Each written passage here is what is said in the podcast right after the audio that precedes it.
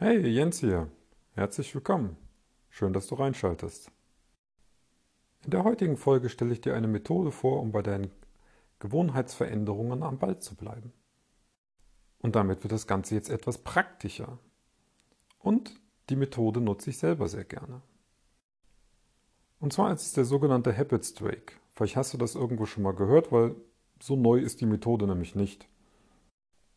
Im Grunde geht es darum, dass du deine Gewohnheit, die du einfahren möchtest, die du verändern möchtest, eigentlich jeden Tag neu ausführen musst, damit unser Gehirn halt auch in den Rhythmus kommt und das dann irgendwann auch macht. Nehmen wir einfach mal an, dass du mehr für deinen Blog schreiben möchtest, um dein Business nach vorne zu bringen und hast dir überlegt, okay, es wäre, glaube ich, ganz hilfreich, wenn ich jeden Tag etwas schreiben würde.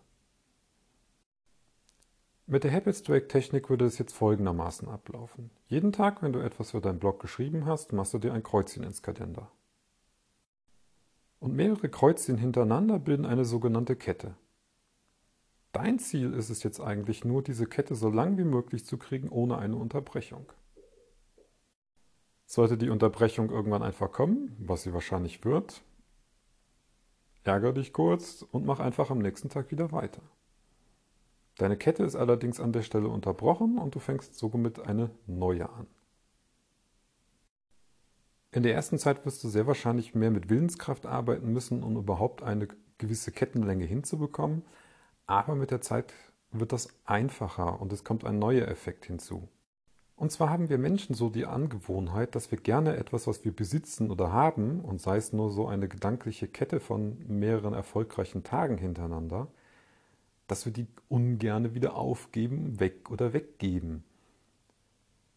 Also kommt dann irgendwann dieser psychologische Effekt dazu, lassen wir uns jetzt mal Verlustängste nennen, der uns daran hindern soll, diese Kette wieder aufzugeben.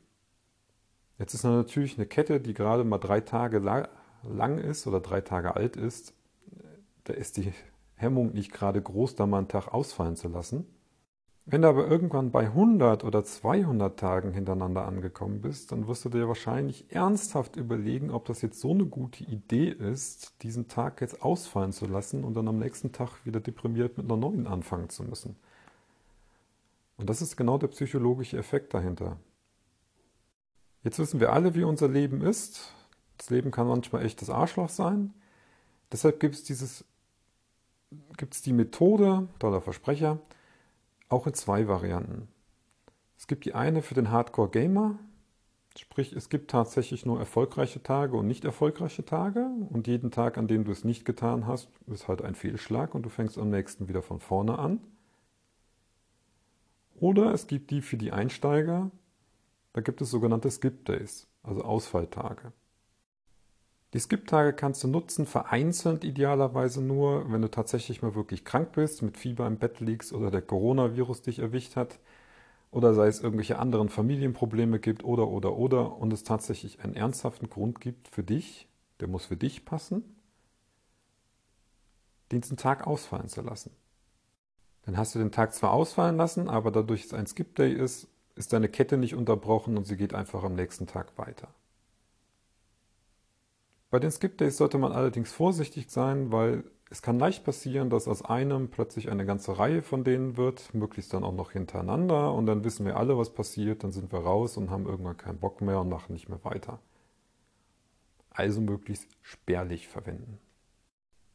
Das Einzige, was du für die Methode eigentlich brauchst, ist ein Kalender oder ein Blatt Papier und ein Stift.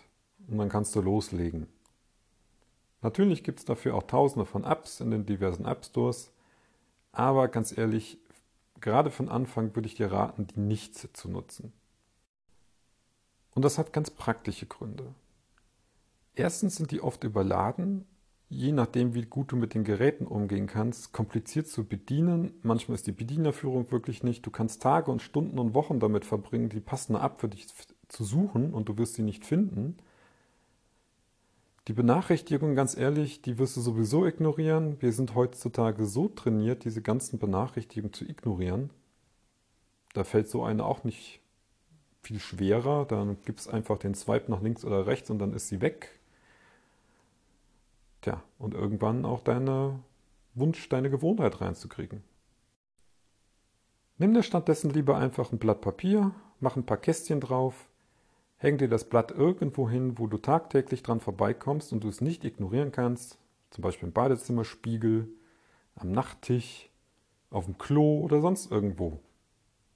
Das zu ignorieren fällt meist schwerer, als irgendeine Benachrichtigung in der App wegzudrücken. Ich selber habe mir da meine eigene Vorlage für gestaltet, die du auch bei mir auf der Webseite downloaden kannst. Ich, kostenlos natürlich. Ich ähm, trage den Link unten in den Show Notes ein und habe in meine Variante noch einen gewissen Twist mit eingebaut.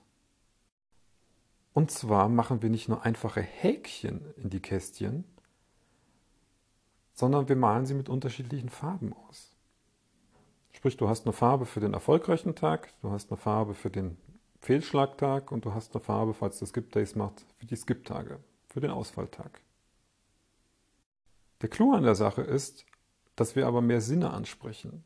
Und wir Menschen haben die Eigenheit, je mehr Sinne gleichzeitig angesprochen werden bei etwas, desto eher sind wir dafür begeistert, desto eher interessiert uns das, desto eher bleiben wir dabei, desto mehr lernen wir. Außerdem feiern wir auch den Erfolgstag, indem wir uns das einfach unser Kästchen genüsslich ausmalen können. Oder wir zögern, beziehungsweise oder wir ziehen die Niederlage auch ein wenig in die Länge, weil wir dann die Schande haben müssen, dieses Kästchen auszumalen mit der entsprechenden Farbe. Und eins kann ich dir sagen, Spätestens dann wird irgendwann dieser Zwang bei dir aufkommen, will ich dieses Kästchen in dieser Farbe jetzt wirklich ausführen oder mache ich nicht lieber eben noch meine Gewohnheitsänderung? Und es funktioniert tatsächlich. Wesentlich besser als mit den Ups. Wenn du nämlich plötzlich nach einer farbenfrohen Reihe von 100 Tagen plötzlich da dein Todeskästchen malen musst, dann kommt doch eher noch der Zweifel auf und der Wunsch, na, will ich das jetzt wirklich oder mache ich nicht das andere eben doch? Und im Endeffekt verliert dein Schweinehund dann und du machst die Gewohnheit dann trotzdem noch. Wie gesagt, du kannst dir die Kästchen selber malen auf ein Blatt Papier oder einen Kalender nehmen oder ich biete es dir halt an, meine kostenlose Vorlage zu nutzen. An deiner Stelle würde ich die Vorlage nutzen, dann habe ich die Arbeit schon mit den Kästchen für dich erledigt und das Ganze drumherum und es ist erprobt. Aber es ist deine Entscheidung. Die Methode funktioniert, du musst sie nur benutzen und das Wichtigste ist das Dranbleiben. Wie wir das Anfangen und auch das Dranbleiben vor allem uns wesentlich erleichtern können, damit beschäftigen wir uns in der nächsten Folge. Mach's gut.